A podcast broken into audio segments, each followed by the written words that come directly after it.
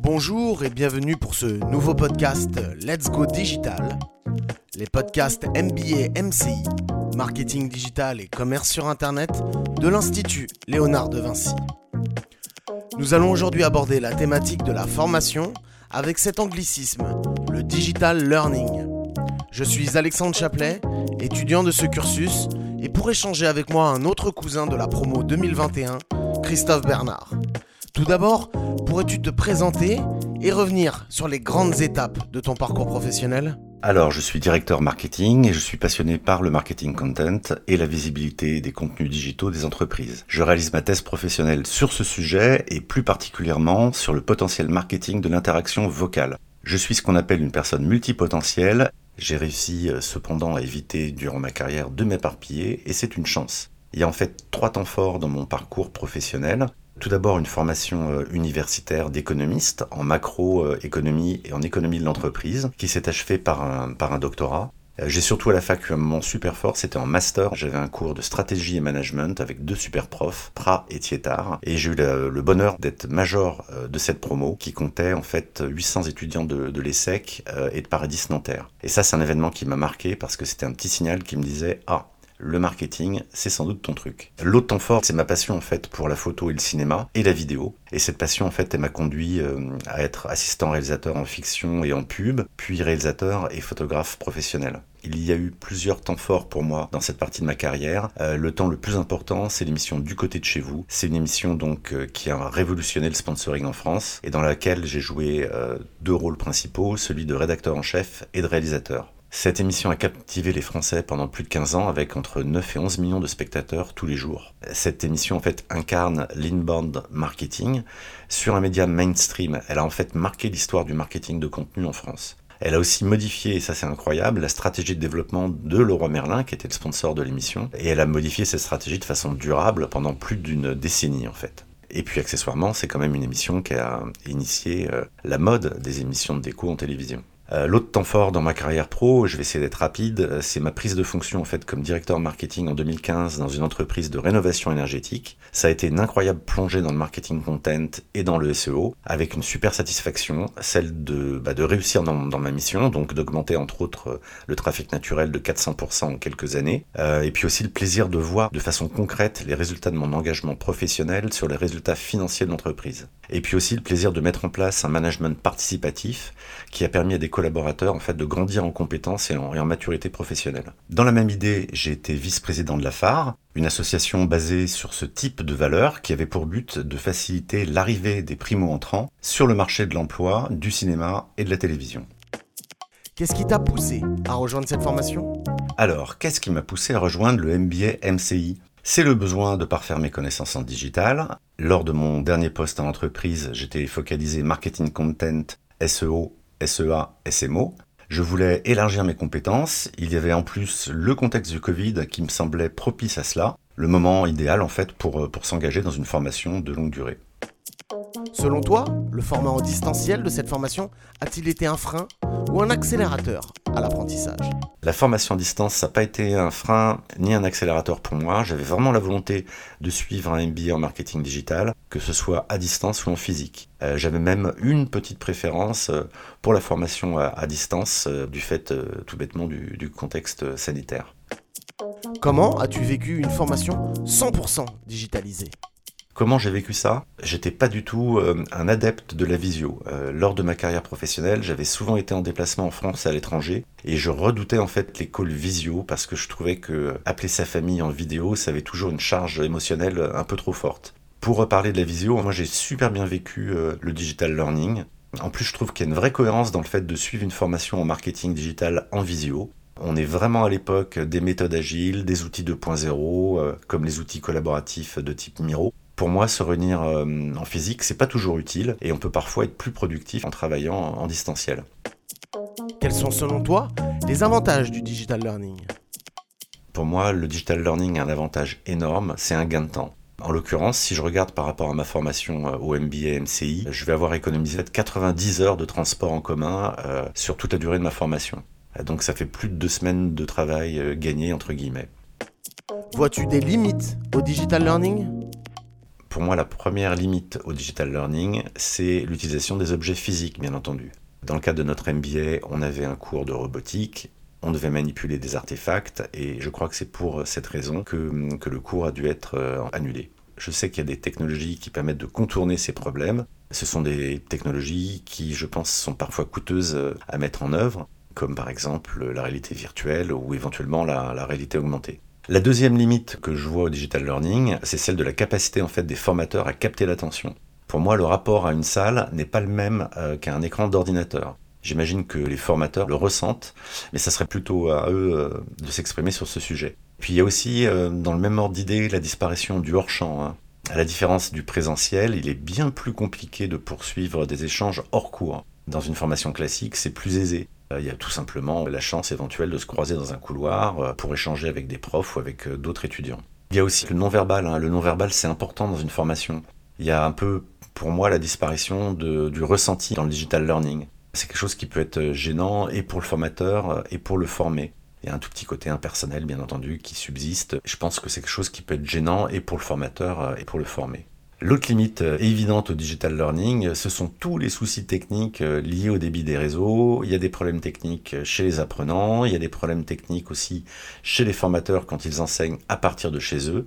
Et ça, avec cette année de Covid, on a pu constater qu'il euh, pouvait y avoir euh, des problèmes un peu récurrents à ce niveau-là. Une autre limite euh, que je vois dans le digital learning, c'est tout ce qui est formation en full replay. Moi, à titre personnel, je m'imagine super mal de suivre une formation sans pouvoir interagir avec des enseignants à chaque fois que je le souhaite. J'avais détecté une formation de ce type où le nombre d'heures en live était très limité, et là je constate que je suis super heureux de ne pas avoir choisi cette formule le fait de pouvoir euh, interagir effectivement en digital learning avec un prof, c'est absolument fondamental. J'ai d'ailleurs adoré l'attitude des enseignants cette année, ils poussaient les étudiants à interagir. Les caméras ouvertes rendent les cours plus agréables pour les profs, mais aussi pour les étudiants. Le digital learning a besoin d'être humanisé et de mon point de vue, les caméras ouvertes y contribuent pour beaucoup. Dans mon parcours pro, j'ai aussi fait de la formation. J'ai été formateur à la mise en scène dans un organisme qui s'appelle le CIFAP. Et je sais à quel point c'est un cauchemar de se retrouver en cours pendant plusieurs heures d'affilée avec des étudiants qui restent bouche cousue euh, malgré toutes les sollicitations qu'on peut leur donner en tant que prof. Quel serait le levier en tant qu'apprenant pour améliorer la formation de demain? Que faire pour améliorer les formations de demain? Moi, je pense que vu l'évolution fulgurante du digital, il serait opportun, au moins sur les années euh, N plus 1 et N plus 2, d'avoir un accompagnement du type mise à jour. Nous avons eu cette année par exemple bah, le cas pour Google Analytics. Hein. on, est formé à une version de Google Analytics qui va encore perdurer que quelques années. Il y a déjà une autre version nouvelle qui existe, mais on, on ne sera pas formé à cette nouvelle version. Une autre idée pour, euh, pour améliorer les formations de demain, ça serait d'avoir des modules personnalisés, d'avoir un nombre d'heures minimal à disposition en tête à tête avec les formateurs. J'ai peur qu'une standardisation du digital learning nous fasse perdre en fait l'essentiel de ce que doit apporter une formation, c'est-à-dire des réponses à des problématiques particulières. La formation académique, c'est indispensable, au même titre que les réponses personnalisées et, euh, et la réponse donc à des problématiques individuelles. Sur la même idée et en liaison avec le digital, je pense qu'une bonne idée serait de proposer aux étudiants en début d'année de lister les deux ou trois applications ou outils 2.0 qu'ils souhaiteraient parfaitement maîtriser en fin de cursus pour proposer donc des formations ou des micro-formations dédiées. Je constate d'ailleurs que dans le cas de notre MBA, il y a eu plein d'initiatives individuelles et que les étudiants sont organisés eux-mêmes pour se dispenser ces formations d'étudiants à étudiants pour maîtriser euh, certains outils. Alors quel levier on pourrait utiliser pour améliorer les formations de demain? Bah, Ça serait d'apporter bien entendu des solutions aux deux points que j'ai soulevés juste avant. Je pense aussi que toute la thématique de la gamification est super importante. Le jeu, c'est une super façon pour apprendre. Il y a aussi bien entendu toute la puissance de la réalité augmentée et de la réalité virtuelle dans l'enseignement. On a plein d'exemples incroyables. C'est vrai que l'industrie automobile utilise euh, ce type de technologie depuis très longtemps, ça marche parfaitement bien, il y a un taux de mémorisation incroyable. Et puis il y a aussi bien entendu euh, l'exemple de Microsoft avec l'outil magique qui est HoloLens. Tu t'intéresses au vocal et tu prépares une thèse sur ce sujet. Comment celui-ci pourrait-il concourir à l'amélioration de l'apprentissage?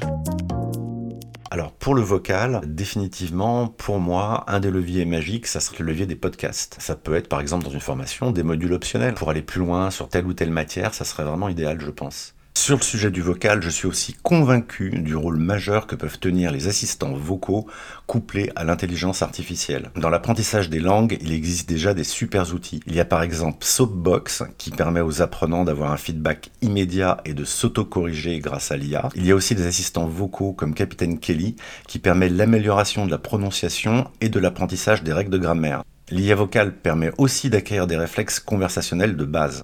Tout cela peut passer par la gamification et par l'humour pour humaniser davantage l'enseignement. Les assistants vocaux couplés à l'intelligence artificielle ont aussi l'avantage de permettre aux enseignants de savoir comment personnaliser l'apprentissage en identifiant précisément la nature des faiblesses de tel ou tel apprenant. Cela nous amène aussi, Alexandre, au sujet de l'adaptative learning, que tu connais d'ailleurs bien, je crois, qui est aussi un des grands enjeux de l'apport de l'IA pour les apprenants et pour les enseignants. Les enseignants peuvent mieux personnaliser leurs cours, et ce qui se dessine, c'est que l'IA apportera des outils aux formateurs qui leur permettront d'être plus pertinents dans la mise en œuvre concrète de leur formation. C'est un peu, selon moi, le futur du digital learning, mais cela nécessitera que les formateurs soient aussi à l'aise avec ces nouveaux outils. La formation des formateurs est selon moi un des enjeux futurs du digital learning certains outils digitaux, même basiques, peuvent poser des problèmes en fait aux enseignants. Il n'y a qu'à regarder ce qui s'est passé dans l'éducation nationale avec l'installation des tableaux numériques interactifs dans les salles de classe. Il reste toujours maintenant un pourcentage significatif d'enseignants n'utilisant pas cet outil par principe ou par manque de formation. Pour finir, dans le cadre de ma thèse sur le vocal, je me suis beaucoup intéressé euh, à la capacité, entre guillemets, de l'intelligence artificielle sur le terrain de l'intelligence. Et moi, je ne crois pas du tout à la possibilité de la création d'une intelligence artificielle qui permettrait d'avoir une interaction conversationnelle, je dirais, profonde, comme celle que l'on peut avoir en fait avec un prof. Et, ce type d'outil euh, n'existera pas avant des décennies, voire euh, n'existera sans doute jamais. Donc je pense que dans l'immédiat, les formateurs n'ont pas trop à craindre euh, d'être remplacés par des robots. Étant dans une formation axée digitale dans le fond et dans la forme, y a-t-il eu assez de digital dans cette formation? Est-ce qu'il y a eu assez de digital dans notre formation?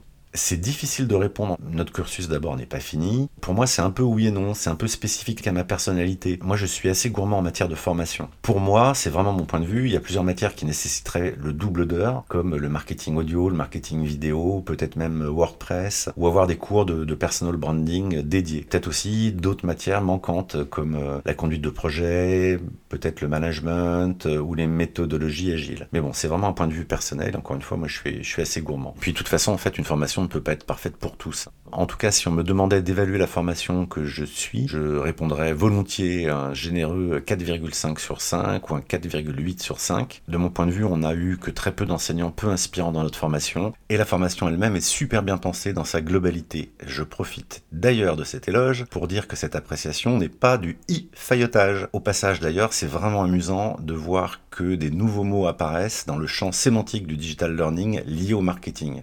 J'adore le mot IFAIO et je suis assez fan de l'expression putaclic. J'invite d'ailleurs tous nos auditeurs, s'ils en connaissent d'autres, à nous les indiquer dans leurs commentaires. Pour répondre à la question assez de digital ou pas, la question importante est surtout la question de la portée de ce que nous faisons, c'est-à-dire de l'opérationnalité. Et de mon point de vue, la formation qu'on a euh, au MBA MCI est super pertinente. Mais encore une fois, je suis gourmand et j'aurais aimé avoir, euh, par exemple, plus de missions de conseil euh, opérationnelles. On finit par une petite conclusion ou un sujet sur lequel tu aimerais revenir? Alors j'aurai une conclusion définitive que quand j'aurai euh, réalisé la soutenance de ma thèse, une soutenance qui de plus doit être faite effectivement aussi en distanciel. Qu'est-ce que je pourrais également dire en termes de conclusion? Il y a des outils technologiques qui arrivent, qui s'améliorent au fil du temps, qui vont être euh, de plus en plus performants, dont le coût de mise en œuvre va peut-être même baisser. Et donc on peut imaginer des, mutations profondes de mon point de vue, entre autres par l'utilisation de la réalité virtuelle, par l'utilisation de la réalité augmentée et par les progrès de l'intelligence artificielle. Mais la conclusion de la conclusion, je pense, c'est qu'il ne faudra jamais oublier l'interaction entre l'enseignant et l'enseigné. C'est cela qui donne toute la qualité de la transmission du savoir, et de ce point de vue, c'est la technologie qui doit être adaptée aux apprenants et pas l'inverse. Chacun doit pouvoir recevoir un enseignement compatible avec son niveau socio-culturel et avec son rythme d'apprentissage. Chers auditrices et auditeurs, nous voilà déjà arrivés à la fin de cet épisode Let's Go Digital. Si les thématiques du vocal et du learning vous intéressent, n'hésitez pas à nous lire sur le blog mbamci.com et nous suivre sur nos réseaux sociaux respectifs.